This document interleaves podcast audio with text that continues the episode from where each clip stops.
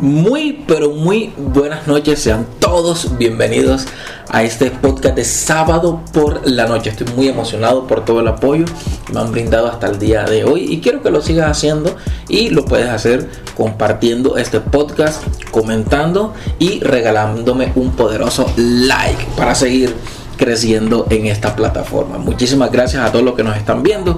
Y el día de hoy quiero comenzar leyendo un versículo bíblico para todos ustedes, que tiene contexto con el tema de hoy.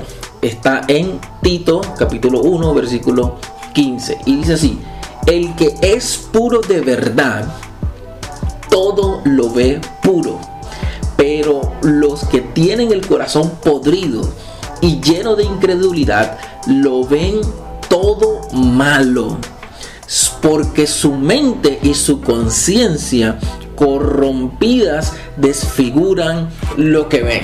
Vamos con la intro y comenzamos con el video.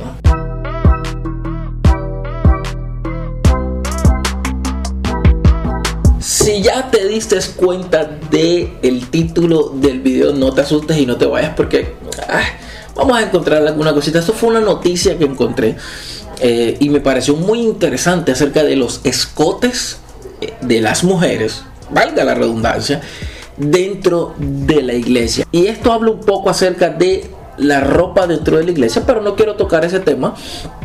Pero sí quiero tocar esto que me pareció muy interesante acerca de los escotes. Y fíjese que dentro de la iglesia hay un grupo de, personas, bueno, que creen que eh, está mal o está bien. Entonces yo quiero primero dar un contexto acerca de la noticia que encontré y luego vamos a dar un poco de opinión y quiero que también tú des tu propia opinión.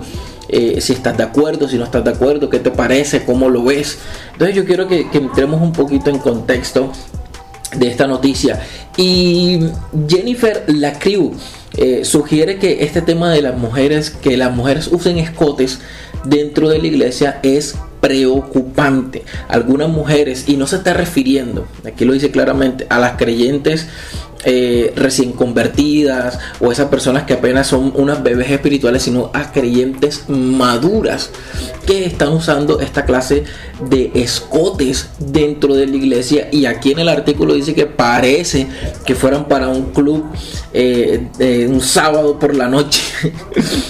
Pero, pero fíjate que en este artículo habla de que los escotes, los cuerpos y todo esto hace como perder un poco eh, que muestren de más hace perder un poco a algunos creyentes, porque estamos hablando de los hombres eh, que se fijan de, de, estas cosas y que es muy preocupante este tema.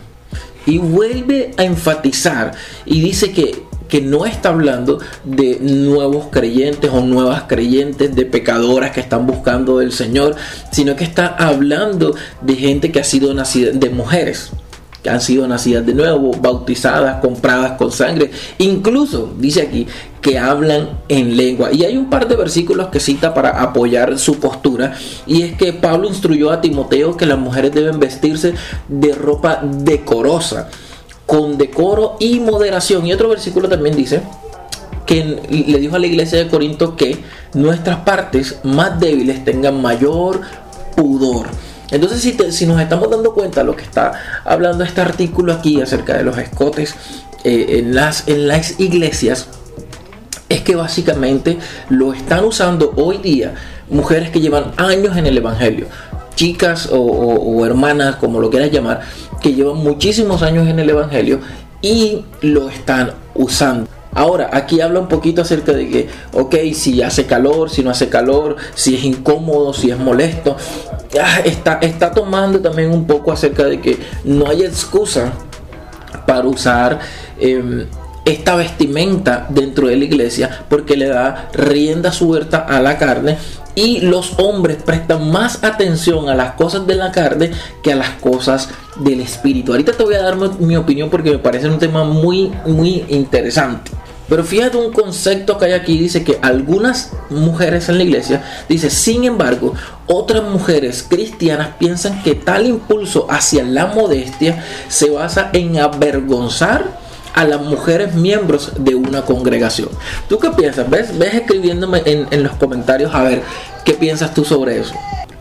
Pero fíjate que hay un, grupo eh, de iglesias que dice, sin embargo, eh, otras mujeres cristianas dentro de la iglesia piensan que tal impulso hacia la modestia se basa en avergonzar a las mujeres miembros de una congregación. Fíjate este concepto, dice, el uso de consignas como modesto es lo más sexy hace que las mujeres se sientan como si fueran la, la, causa raíz de la tentación. En lugar de enseñarles cómo verse a sí mismas como bellamente hechas a la imagen de Dios. Ojo con el tema. Ahora, según este concepto, lo que se está basando es que la mujer es la causante por su cuerpo o por su manera de vestir que algunos hombres entren en tentación o entren en pecado. Fíjate que es muy interesante porque en este mismo artículo comenta que me atrevo a decir que los senos, las caderas, las nalgas y los labios de una mujer proclaman la gloria del Señor. Cada parte femenina lo honra. Él, él creó el cuerpo femenino y es bueno. El lenguaje sobre la modestia debe centrarse no en ocultar el cuerpo femenino, sino en comprender el rol creado del cuerpo.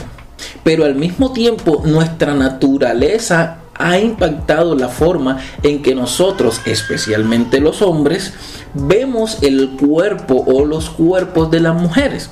La naturaleza de la carne se interpone en el camino de lo que una vez fue una postura perfecta de pureza hacia los demás. Tanto hombres como mujeres debemos vestir y vivir de una manera que en su totalidad agrade a Dios.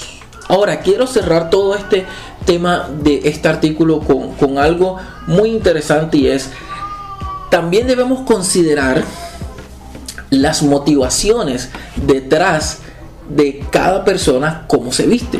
Yo le he preguntado a algunas chicas o algunas mujeres, le digo, ¿para qué te vistes de cierta manera? Y ellas dicen, porque me agrado a mí misma, porque, porque quiero eh, sentirme bien. Ahora, yo hago otra pregunta, para sentirte bien, tienes que mostrar de más. Para sentirte bien tienes que mostrar tus pechos, tus senos. Para vestirte bien tienes que vestir con una minifalda o con una ropa muy ajustada que no te puedas ni sentar ni levantar. No te estoy juzgando, solo te, estoy haciendo unas preguntas porque el argumento del 99.9 eh, de las mujeres es yo me he visto para mí, pero hay un trasfondo que y yo, y yo en estos días eh, hablaba con algunas chicas con respecto a esto y lástima que no pude grabar un podcast de eso, pero les preguntaba, si un chico te dice, esa blusa te queda bien, seguramente te la vas a volver a poner cuando sepas que te vas a encontrar con ese chico. Entonces vuelvo a la, pregunta inicial. Algunas me decían, no, eh, eh, eso no es así, o sí, o de pronto no, ok, todas no son iguales, pero vuelvo a la pregunta inicial, ¿para quién te estás vistiendo? ¿Para quién lo haces? Si es para ti, perfecto. Eso, eso está bien. Porque ahora quieres mostrar tu cuerpo. O sea, todo es como, como, ¿por qué lo estás haciendo? Porque te vistes de esa manera, porque muestras esto y lo otro. No estoy jugando, vuelvo y lo digo, cada quien es libre de hacer con su cuerpo lo que quieran, pero también dentro de, mm, una comunidad de iglesia, dentro de, una iglesia, dentro de un templo, dentro de los principios que nosotros manejamos como cristianos, sí hay cierto pudor para poderse vestir, sí hay cierto comportamiento que las mujeres y los hombres, porque es que siempre atacamos a las mujeres, pero los hombres también debemos tener un código de vestimenta. Eh, cada quien pues va encontrando cómo eh, es ese código sin afectar. Ciertamente debemos entender que el cuerpo de la mujer desde el punto de vista del hombre es atractivo. Pero déjeme decirle, y vuelvo al versículo que te leí al principio, Tito capítulo 1 versículo, versículo 15 dice, el que es puro de verdad, todo lo ve puro. O sea, con este versículo, hombre de iglesia, y me, da mucha pena reconocerlo, pero me he dado cuenta de hombres en la iglesia, no solo ahora, sino mucho tiempo antes, que miran a las mujeres y se dan cuenta, discúlpenme lo que voy a decir, pero hasta qué ropa interior tienen. O sea, con este versículo que está aquí, ese hombre me está demostrando que él no es puro. Que mira a una chica con otra intención. Ahora, eh, yo sé que hay partes del cuerpo de una mujer que no se pueden ocultar, que no se pueden tapar. Yo conozco hermanas en la iglesia, conozco mujeres que ropa que se pongan le va a quedar ajustada. Y, no, y no podemos vestirnos como, como monjas. Pero ahora, si mi mente es pura como hombre, yo cuando veo a esa chica no voy a tener ningún pensamiento extraño. No, voy a estar descifrando qué tiene por debajo o qué no tiene por debajo. Hombres, seamos claros y, seamos sinceros. Hay luchas en nosotros, pero todo puede ser dominado. Ahora, nuestro pensamiento tiene que ser un pensamiento puro y un pensamiento claro, un pensamiento que no, que no esté mirando a la mujer con otras intenciones. Ahora, el problema es, mujer, ¿con qué intención te vistes? Si tú te vistes para agradarte a ti misma, cuando un hombre te vea, él va a percibir eso, pero si te vistes para poder agradar a, un hombre o poder agradar a los hombres o que los hombres digan, wow, qué chica tan hermosa, ahí hay un problema porque eh, eso se nota, porque en ti hay, hay una hay un aura, hay una energía, no sé cómo lo quieras llamar, está incitando a que los hombres te vean y no con muy buenos ojos. Entonces el problema no es, no es tanto la ropa, que claro que hay que vestir decoroso, pero no es tanto la ropa, sino la intención con que tú te colocas esa ropa. ¿Con qué intención te la estás colocando? Es perfecto si lo haces para agradarte a ti. Es perfecto si lo haces porque te gusta. Es perfecto porque quieres vestirte bien. Pero si tu intención dentro de, estoy hablando dentro de un marco de iglesia, es hoy va el chico que me gusta y voy a ponerme la ropa más apretada que tengo, ahí, mujer, estamos mal. Porque no solo vas a incitar a que te vea el chico que te gusta, sino los demás chicos, los demás hombres que están en la iglesia también te van a ver. Entonces tenemos que ser claros y tenemos que ser claras en cuál es nuestra motivación y cuál es nuestra intención a la hora de vestirnos para ir a la iglesia. Ahora, no seamos hipócritas, porque yo no puedo vestirme como monja en la iglesia y afuera vestirme de una manera totalmente diferente. Tenemos que ser coherentes y también de eso conozco mucho. No podemos pretender ser santos en la iglesia y demonios en la calle. Tenemos que ser íntegros. Y así como vestimos en la iglesia, vestimos en nuestra casa, vestimos fuera, vestimos para ir a algún lugar. Pero los que tienen el corazón podrido y lleno de incredulidad, lo ven todo malo. Yo me pregunto a esos hombres que se dan cuenta de, las mujeres en la iglesia, cómo están vestidas, cómo están vestidas, de qué color tiene la ropa interior. Yo no me los puedo imaginar yendo a la playa. Yo no me lo puedo imaginar. En serio, o sea, no. Se, queman. Sus pensamientos lo matarán. Realmente yo no, yo no me imagino un hombre que, mira de no muy buena manera a una eh, eh, eh, mujer en la iglesia por cómo está vestida. Yo no me lo imagino en la playa donde no hay ropa, donde no hay cosas mucho a la imaginación. Yo no me lo puedo imaginar a ese hombre que tiene esos pensamientos, la lucha que tendrá yendo a la playa, viendo desfilar a las chicas en hilo dental, con unas cositas súper pequeñas. hombre, sé serio, no, no te imagino en eso. Y muchos dirán, yo por eso no voy a la playa. El problema no es la playa, el problema eres tú. Tú eres el problema.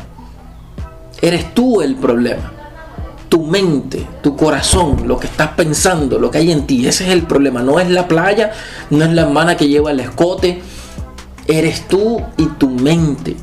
Porque todo lo ves malo porque dice Tito, porque su mente y su conciencia corrompidas desfiguran lo que ven. No somos santos, pero tampoco actuemos como pecadores. Espero que este podcast de hoy haya ampliado un poquitico más tu mente y podamos reflexionar sobre estos temas acerca de vestimentas dentro de la iglesia. Muy buenas noches, gracias por estar aquí conectado y bendiciones. Chao, nos vemos.